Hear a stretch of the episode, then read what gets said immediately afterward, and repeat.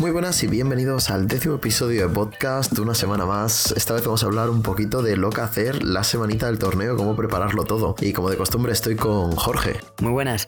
Y bueno, como siempre, antes de nada recordaros las redes sociales y que nos podéis seguir en Instagram, podcast podcast, en Twitter, podcast podcast y también en la página oficial del podcast anchor.fm barra podcast. Y bueno, ¿qué te parece si empezamos agradeciendo a todo el mundo las más de 1100 reproducciones que llevamos en tan solo 9 episodios? Una media de 120 revoluciones y la verdad es que cada día sois más los que os escucháis y os lo agradecemos muchísimo porque esto sin vosotros no sería posible. Sí, la verdad es que me parece impresionante que cada vez haya más gente interesándose por esta iniciativa y al igual que en el que en el Discord que tenemos, os lo dejaremos también por la descripción, que hemos visto que muchísimos equipos eh, os estáis uniendo, os estáis animando a participar. Eso sí, lo que pedimos desde aquí es que comience a haber un poco más de actividad, ya que es lo que realmente va a enriquecer esa comunidad nueva que creamos de participantes y que todos hablemos compartiendo nuestros trabajos, eh, resolviendo dudas o cualquier otra cosa para que todo vaya, pues eh, se convierta en una comunidad muy buena para los participantes de la First Lego League. Y bueno, ahora si te parece podemos eh, antes de comenzar con el tema sobre la, la preparación de, del torneo durante esa semana, ¿qué te parece si comentamos algunos temas de actualidad como los de las competiciones que se han ido desarrollando durante esta semana y la pasada? Eh, pues sí, porque hemos ido dándole cañita ahí en Twitter cuando hemos podido, cotillando los hashtags, cotillando perfiles y pidiendo por ahí alguna fotito también de marcadores. Y hemos hecho recolección de puntos y recolección de equipos que pasan de momento a la fase nacional. Esto es bastante interesante, sobre todo para los que pasamos o para los que aún quedáis por competir, por ver qué tal están yendo los marcadores eh, en otros torneos. Y sobre todo, bueno, de cara a nacional, siempre saber que estos puntos, la mayoría de equipos eh, van a intentar mejorarlos lo máximo posible y os podéis hacer un poquito una idea cómo será el nivel en la fase nacional, que por lo que estamos viendo ahora, pues eh, va a haber va a haber salseo porque la verdad es que los marcadores ha habido un par de equipos que han destacado mucho y el resto hemos pinchado todos, ¿eh? nos incluimos entre ellos. Sí, la verdad es que sí, yo creo que el tapete de este año se las traía y la verdad es que hay que tener, aparte de hacerlo muy bien, muy bien, muy bien, hay que tener también suerte. Esto no es quitar mérito a los que han arrasado, porque de verdad lo han hecho desde aquí nuestras felicitaciones, pero eh, sí que hay que decir que es un tapete complicado y que de cara a la nacional, pues todos los equipos que pasen van a intentar mejorar y asegurar esos puntos que, que no pudieron conseguir en, en las fases regionales y que tenían programados y que seguramente que como, que como nos pasó a nosotros, eh, en la sala de entrenamiento funcionaba toda la perfección.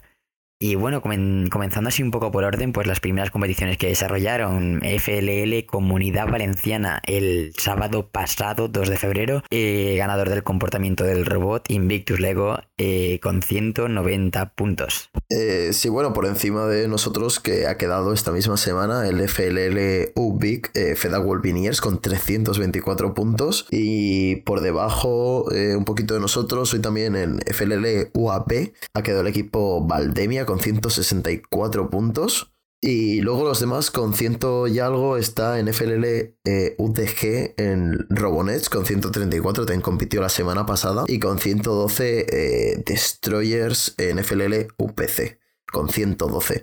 Y la verdad es que como ves aquí los marcadores, eh, se refleja lo que decíamos, es un tapete complicado, probablemente había gente con más puntos y yo creo que también este tapete depende mucho de la suerte, sobre todo el tema de los carros da mucho por saco, el tema de las pelotas, el tema... Ahí hay misiones bastante, bastante delicadas comparado con otros años, que siempre ha habido alguna, pero este año yo creo que son bastantes las que están dando problema. Sí, lo interesante también es que, bueno, puede ser un poco más difícil, pero al fin y al cabo a lo mejor lo hace un poco más interesante, ya que como hemos podido ver las puntuaciones son bastante monótonas y van a ser los detalles que los que marquen la diferencia en la, en la fase nacional porque no dudo que ningún equipo ahora esté ya trabajando a tope para resolver todos los problemas que, como hemos dicho antes, está dando este tapete.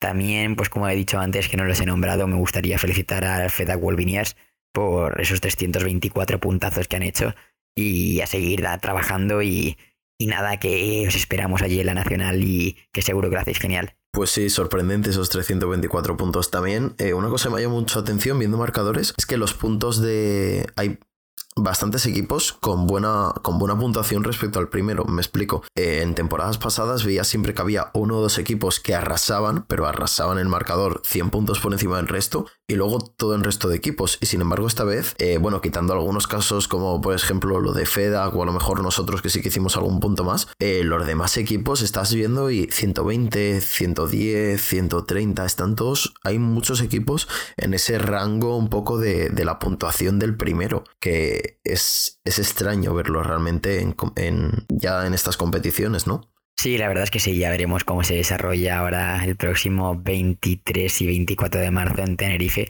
que seguro que va a ser una final nacional muy interesante. Bueno, ahora hablando de la final nacional, vamos a hablar un poco sobre los equipos que se han conseguido clasificar y los cuales nos veremos allí. En primer lugar, lo que os decía, comentaros un poquito por orden, Ferregol y Comunidad Valenciana. Pues el primer puesto fue para Invictus Lego y el segundo puesto para Jedobot, un equipo que nunca se había clasificado a una final nacional y la verdad es que eh, dieron la sorpresa y la verdad es que lo hicieron realmente bien. Desde aquí felicitarles si no estáis escuchando y un saludo y que nos vemos por Tenerife. Y bueno, también por comentar otros equipos de FLL Girona, un equipo se llama Steins Ketchup y Ether han pasado. FLL UPC ha pasado RoboPros y Gisa Team. En FLL UPC, nuestros amigos de White Raven JDA, desde aquí un saludo. Sabemos que nos escuchan todas las semanas y no se pierden ninguno. En FLL Ubic, eh, Vilabos, también un saludo, que lo seguimos por ahí por Twitter. Eh, FLL Salamanca, hoy casualmente creo que ha sido una de las FLLs que menos cosas ha habido en Twitter, o sea, he sabido la existencia 10 minutos antes de grabar este podcast. El Egobot se ha clasificado, así que desde aquí también eh, enhorabuena chicos. Y a FLL UAB se ha clasificado Viaro, que bueno, me parece Viaro ya lleva una larga trayectoria también, ¿no? De, los hemos visto en un montón de, de nacionales. Así que enhorabuena otro año. Sí, efectivamente, también desde aquí me gustaría dar un saludo a Viaro, que sabemos, eh, al equipo de Viaro, que sabemos que son oyentes de, del podcast, que ya nos mandaron un, mensaje directo una vez por, por Instagram. Pues sí, y nada, simplemente también felicitar. Eh, me sorprende este año, he visto bastantes equipos que son su primer año y han pasado a la fase nacional, así que enhorabuena chicos por ese trabajazo y esperamos también que esto se haya ayudado un poquito, ¿no? Que para eso estamos. Efectivamente, y bueno, ahora ya cerrando un poco el tema actualidad, pues eh, si te parece, comenzamos a tratar ya lo que el tema central, el eje principal de este episodio de hoy, que sería... Yo quería, quería comentar una cosita más de, actualidad, perdona de te corte, y es el tema de la, de la gran final para los equipos que ya han pasado y que nos están escuchando, poneros las pilas, buscar alojamiento y buscar, eh, y buscar vuelos. Este año la web de la gran final está en la propia página de la y ya está puesto. También hay una agencia que te echan una mano a buscar vuelos, alojamientos y tal. Sí, efectivamente, desde aquí eh, lo que ha dicho Gonzalo, los que hayáis pasado ya, poneros a buscar vuelos, reservarlo cuanto antes, al igual que el hotel. Nosotros creíamos que al ser los primeros no íbamos a tener problemas, eh, los primeros en competir aquí el día 2 de febrero, y la verdad es que los hemos tenido porque eh, no sabemos por qué, pero es que antes de que se desarrollaran otras competiciones ya habían equipos reservando hoteles y la verdad es que tuvimos problemas porque nosotros íbamos súper confiados a la hora de, reservar y, nos, y sí nos tuvimos problemillas. También los vuelos, eh, cuanto más gente comienza a mirarlos, cuanto más gente vaya reservando, eh, más subirán los precios. Lo sabemos porque nosotros hemos ido reservando y conforme lo hemos ido haciendo, los precios nos han subido, con lo cual eh, ir rápido antes de, de que pase esto. Y bueno, si no hay ¿Hay algo más que comentar sobre actualidad? Yo creo que ya estaría. Podemos pasar un poco a, la idea ya de esta semana, ¿no? Que era eh, un poco qué hacer la semana antes del torneo, ¿no? Qué hacer como equipo y cómo afrontar esos últimos entrenamientos, esas últimas horas de tensión antes de todo. Pues en primer lugar, también eh, una cosa que veo fundamental la semana de antes del torneo es ya tener claro el transporte eh, sobre cómo se va a ir a la competición.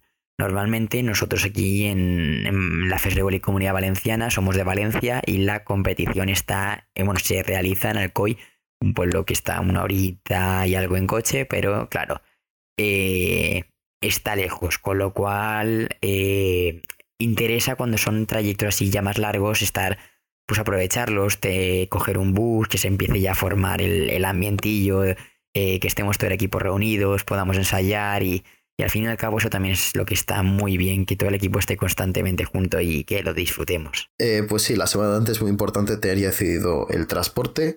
Eh, como comentábamos, si es un, un, trayecto largo, mola más ir en autobús que ir cada uno en su coche. Y nada, simplemente es un tema logístico que, hay que tenerlo claro. O si vais a ir en transporte público, si vais a ir en coche, si vais la forma que tengáis, eh, no lo dejéis para mirar el día de antes, hablarlo, saber cómo está el tema. Eh, muchas veces, si es un sitio que cerca son 10 minutitos en coche, pues hablarlo con los padres, saber si se puede hacer un poquito más eficiente el asunto de en vez de cada uno ir con su coche, pues quedar en la puerta del colegio donde entrenéis, ir eh, en grupitos y tal. Y sobre todo también pues aprovechar que luego hablaremos para repartir el material y ver cómo vamos a ir, cómo vais a llevar las cosas, ¿no? Sí, efectivamente lo que ha hecho Gonzalo es que mm, no simplemente es porque mole más, sino que también es interesante la semana antes de la competición eh, saber cómo vais a llevar el material para saber cómo lo vais a empaquetar. No es lo mismo llevarlo en un bus que llevarlo en un coche. En un coche el maletero es mucho más pequeño y realmente en el bus las cosas ahí abajo pueden bailar, con lo cual hay que pensar mucho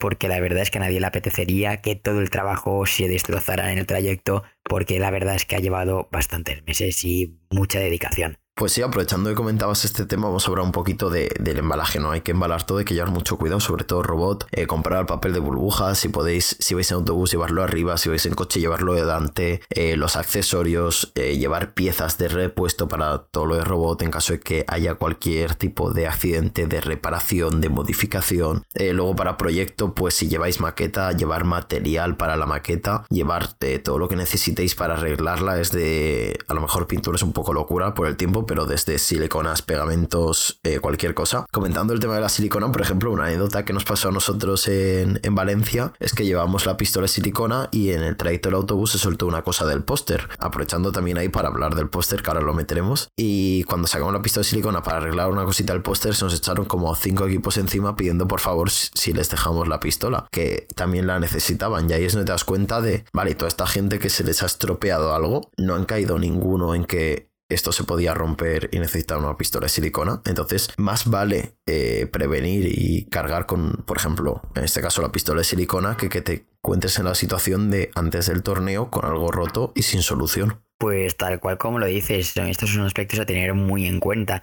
Lo que os decíamos también, el robot, pues todo lo que sea más frágil, eh, aprovechar alguna plaza que quede libre del bus para eh, poner ahí todo lo, lo que peligre como hemos comentado, el póster, un tema que se nos rompió a nosotros y se nos soltó una cosita y eso que lo llevábamos arriba con nosotros, ni siquiera estaba en el maletero. Eh, son cosas que si no están ya preparadas, no, no sois previsores, no lleváis ya herramientas, no lleváis cosas que, os pueden hacer falta para arreglar vuestro trabajo, eh, pueden pasar y la verdad es que a nadie le gustaría, como he dicho anteriormente, que todo el trabajo realizado durante meses eh, no, se pudiera, no se pudiera presentar en condiciones porque se haya roto algo por el transporte. Claro que sí, igual que proyecto, ya digo, si lleváis una maqueta, por ejemplo, nuestra maqueta el año pasado era electricidad, era con Arduino. Eh, pues llevamos pilas de repuesto, llevamos conectores de repuesto, llevábamos, eh, yo diría que hasta creo que cogimos un Arduino de repuesto, por si acaso en plan locura, eh, pelacables, de todo lo que necesitéis, importante, ya os digo, más vale ir cargados con cosas y que hacer el viaje con ellas y llevarlas de lado a lado que las necesitéis y no estén ahí. Y bueno, pasando con cosas que hay que llevar, las presentaciones súper importantes. Sí, era un tema que iba a comentar justo ahora, tenía aquí en lo tenía aquí preparado para sacar el tema. Eh, no hay que solo centrarse en las cosas físicas que vamos a llevar, sino que también hay que centrarse en cualquier, eh, en cualquier presentación que utilicemos, PowerPoint, Prezi, Emails, lo que sea. Eh, hay que ser también previsores y llevar copias.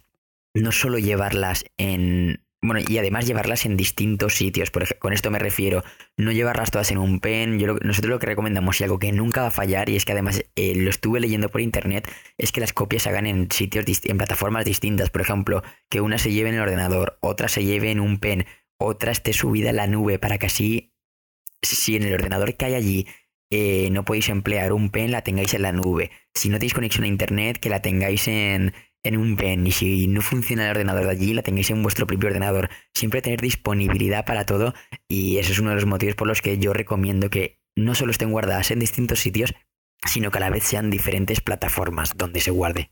Claro, el tema de presentaciones es bastante es, es, difícil que pase algo, pero nos ponemos siempre en lo peor. Imaginar que llega el día del torneo y por lo que sea eh, lleváis la presentación un pen y se os pierde el pen. Acabáis de perder todo vuestro trabajo por no haber hecho una copia. Entonces, eh, nosotros siempre, pues, van en el ordenador que vamos a usar para presentar. Eh, llevamos un pen por si acaso. Están, bueno, ya por sí las tenemos en la nube, en Basecamp, pero bueno, están ahí a mano por si hiciera falta descargárselas a última hora corriendo. Entonces siempre hay que llevar todo preparado y, con eso incluimos también llevar una especie de, plan B, ¿no? Imaginemos que habéis hecho un PowerPoint súper chulo con la última versión de PowerPoint que va todo perfecto y llegáis ahí a presentar, conectáis el ordenador y no va el no va el PowerPoint o no van las animaciones o no va algo. Entonces, pues siempre está bien, por ejemplo, eh, guardar el PowerPoint no solo en la última versión de PowerPoint que habéis usado para crearlo, sino a lo mejor también en una versión de PowerPoint, PowerPoint 2017, ¿no? Una versión, eh, perdón, 2007, una versión más antigua para que sea compatible por si la instalación que tiene ahí es más vieja o si no va el PowerPoint, pues exportarlo como un PDF. Siempre intentar buscar un, un plan B para evitar fallos, aunque lo mejor ya recomiendo desde aquí es que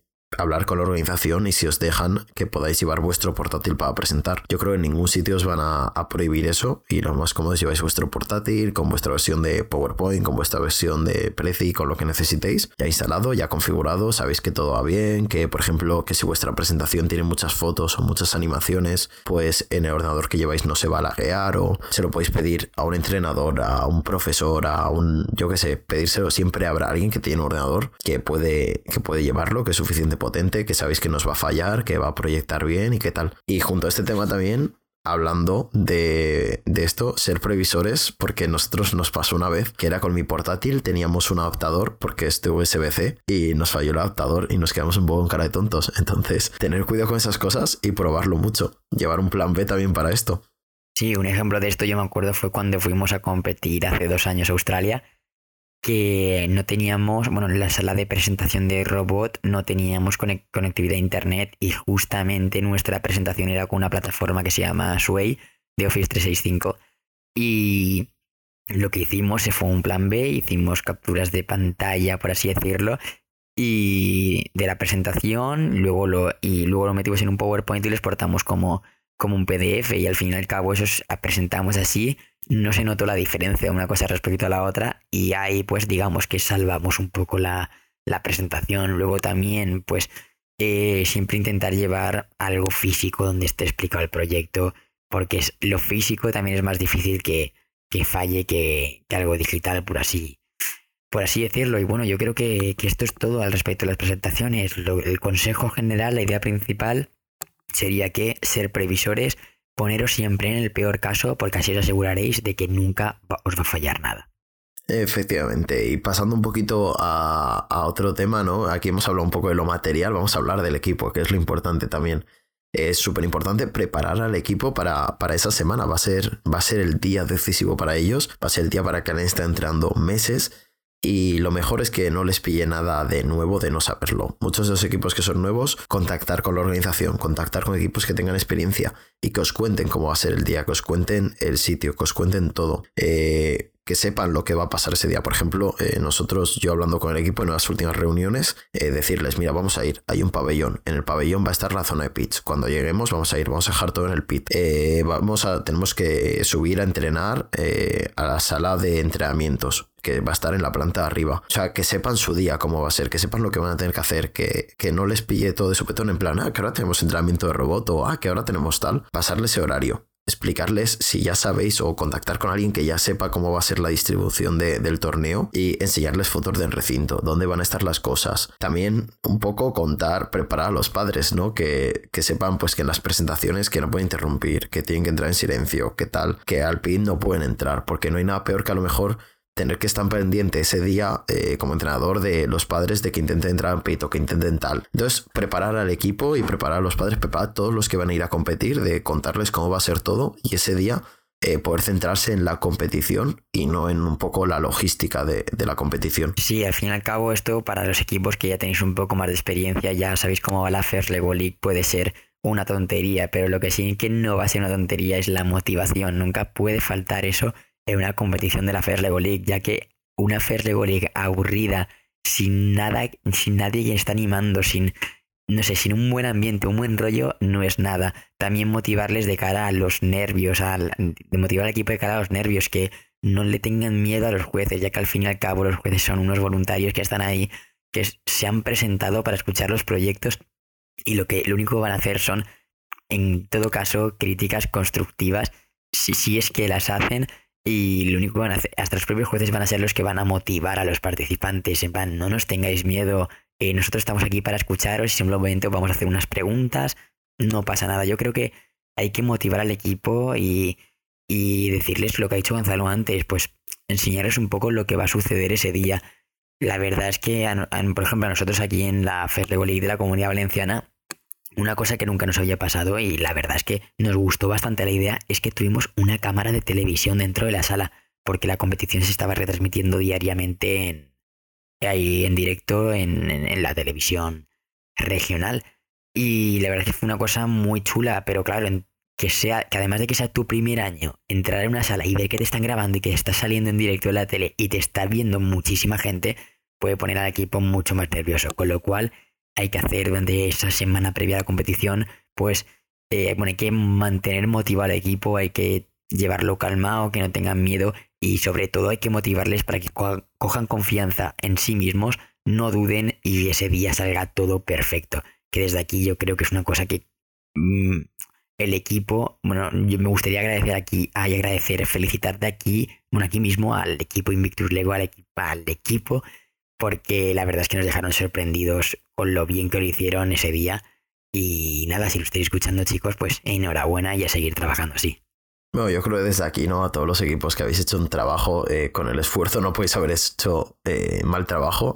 Todos habréis hecho un trabajazo. Así que enhorabuena, tanto si habéis pasado como si no, a seguir esforzándose y a seguir dándolo todo. Y sobre todo, ya digo, es muy importante motivarlos y ir con muchas ganas a ese torneo, ¿no? Eh, la verdad es que es un poco raro porque este episodio, diciendo la verdad, lo grabamos hace dos semanas antes de competir nosotros, pero por un problema técnico no podemos subirlo. Y la semana pasada no pudimos subir porque yo estaba afónico total que no me salía ni la voz. Y, creo que ahora mm, ha venido mejor grabar esto porque puedo contaros ¿no? un poco cómo transcurrió el torneo con los chicos del primer año. Y la semana de antes eh, fue totalmente, había que motivarlos, eh, no, evidentemente no decir, venga, vamos a ganar, vamos a ganar, porque eso nunca se sabe pero sí a decirles que, pues eso, hemos hecho trabajazo, vamos a ir a por ello, vamos a ir a por todo, vamos a ir a pasarlo bien.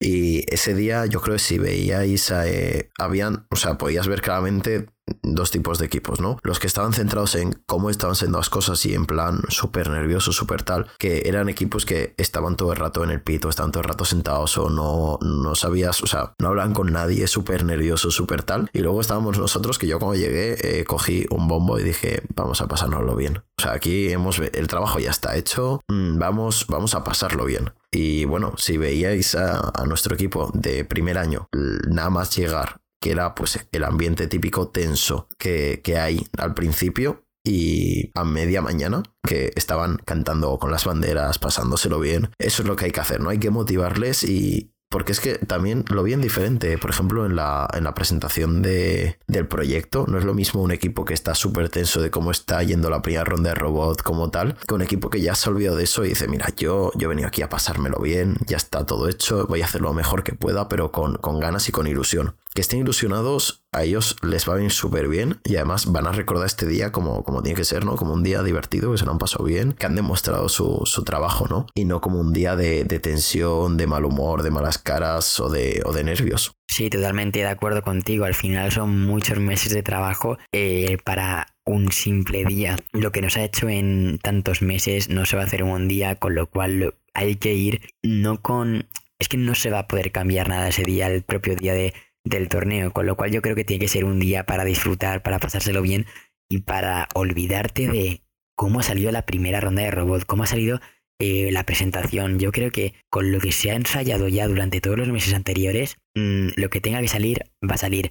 La primera ronda de robot ha salido un poco regulera, pues da igual, nos venimos más arriba nosotros, cogimos el bombo a cantar con las banderas, a bailar.